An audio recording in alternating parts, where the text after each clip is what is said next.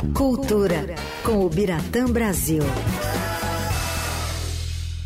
Todas as terças, ao vivo aqui com a gente no Fim de Tarde Dourado. Oi, Bira, tudo bom? Tudo bom, Manu? Tudo bom, Leandro? Tudo jóia. E por aí? Tudo certo. E, antes de começar, eu estava ouvindo mais cedo a entrevista com o Luiz Anioríquio. Opa! Ah, que, que honra, Bira! Não, eu, eu, sou, eu ouço várias, ao longo do dia, muito a rádio. É, não, não porque estamos juntos, mas porque a qualidade, né? Enfim. Mas o Zanin, em especial, é, é um crítico que eu admiro muito. É, é, um, é, um, é um livro que eu recomendo às pessoas que gostam de cinema, que querem entender o cinema, é, encomendarem. É uma pena que não é um livro que está tão facilmente disponível nas livrarias, mas hoje em dia também as pessoas não vão tanto à livraria para fazer isso por, pela internet, porque é, é uma forma de você também aprender a ver cinema. Hoje de manhã eu tive numa coletiva de imprensa que vai voltar à sessão vitrine. A sessão vitrine é um projeto muito legal, criado há uns 15 anos, 10 anos, é, em que filmes são exibidos é, em primeira mão, em geral, filmes brasileiros sempre, é, por um preço muito acessível, por um ingresso mais barato.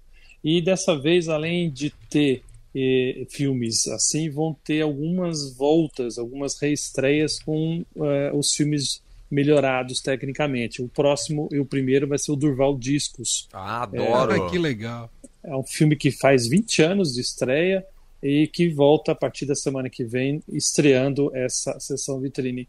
Eu estou falando tudo isso porque é, foram críticas, como as do Zanin principalmente, e tem o Merten, é, o Inácio Araújo na Folha, eu tinha o Edmar Pereira, que era um grande crítico no Jornal da Tarde, é, enfim, pessoas que fizeram com que, pelo menos eu, é, entendesse o cinema melhor, ou me ajudasse a entender o cinema.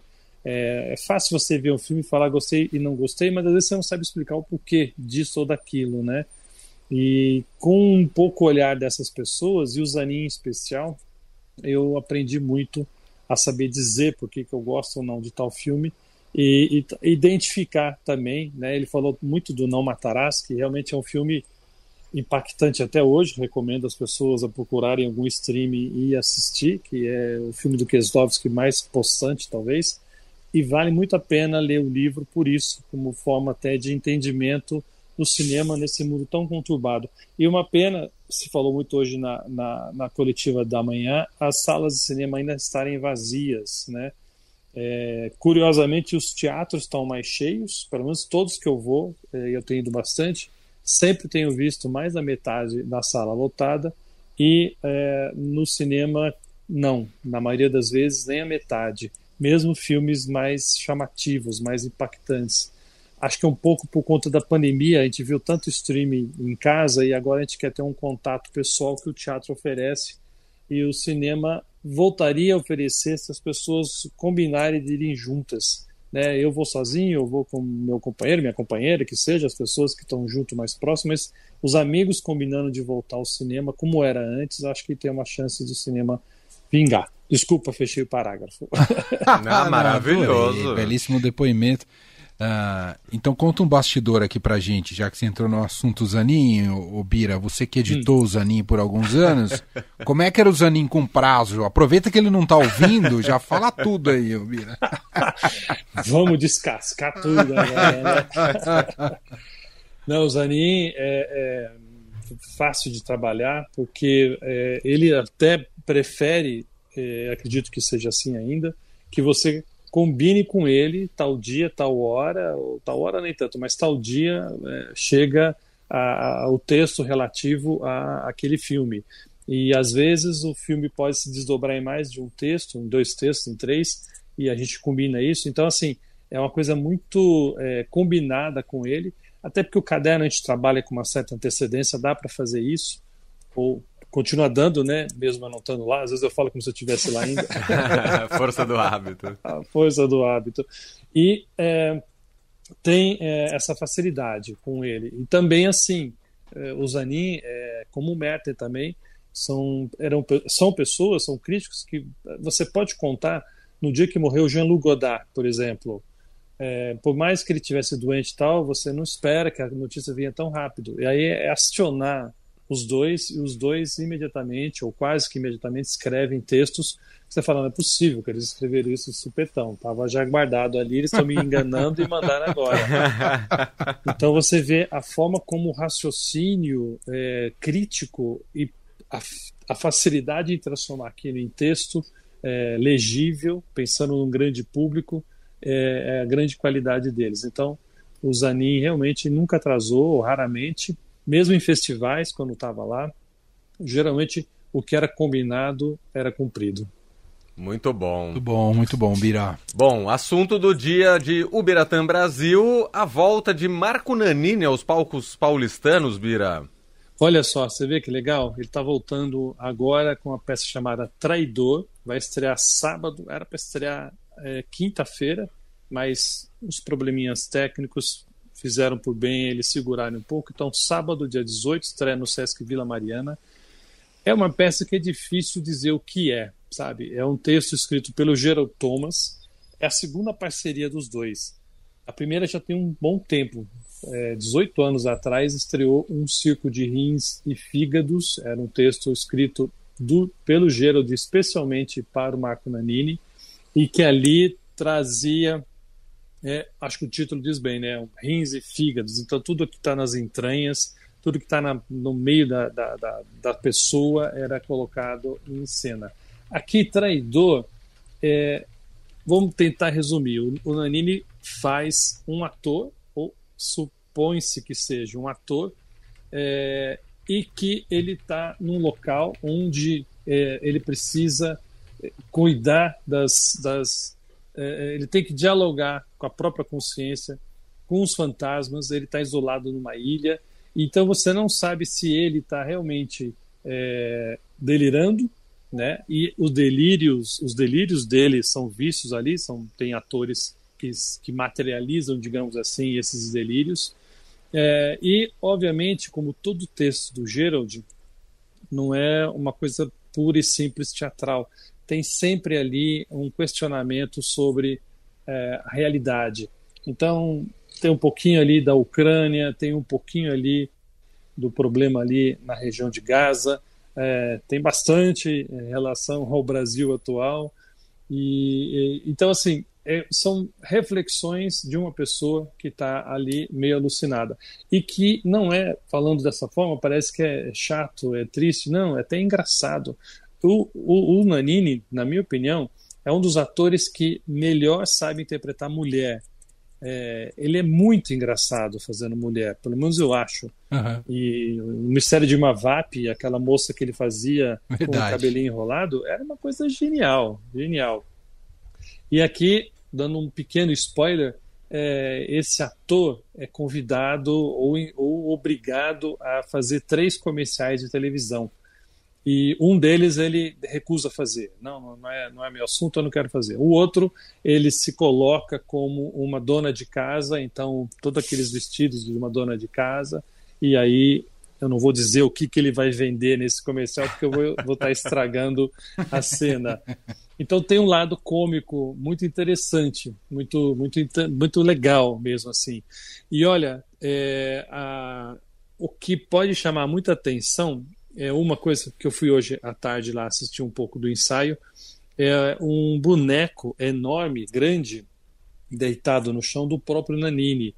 É, se ele ficasse em pé, talvez ele tivesse uns dois metros e meio, três, assim, uma figura grande. Uh, o, o Gerald chama até o boneco de Naninão.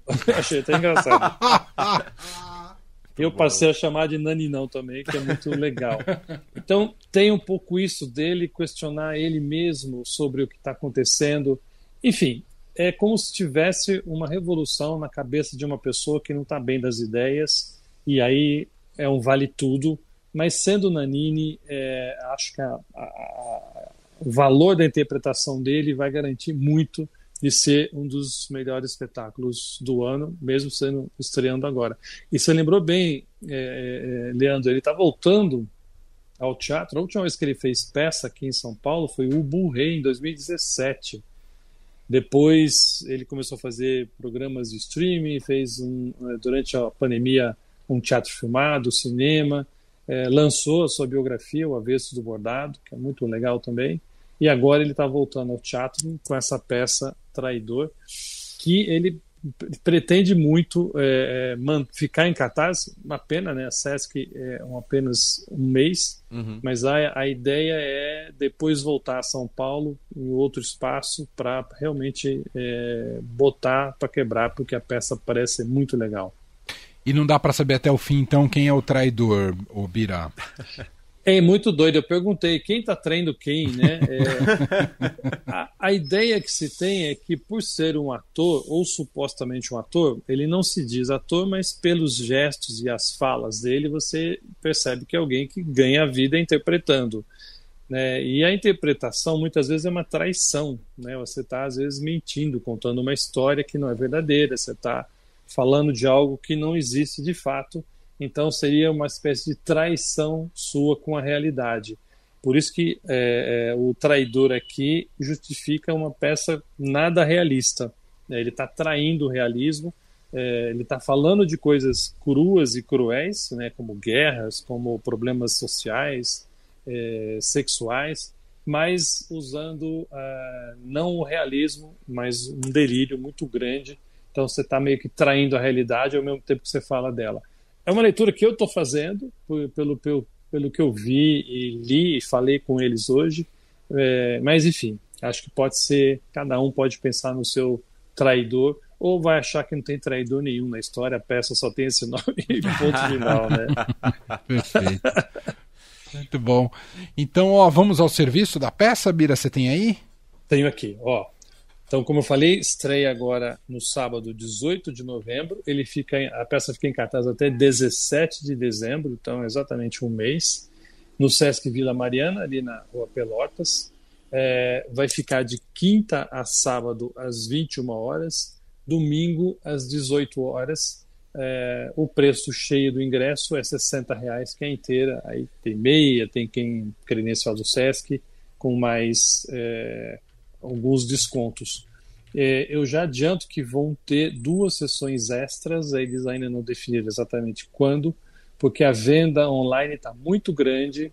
Então já está esgotado quem... online.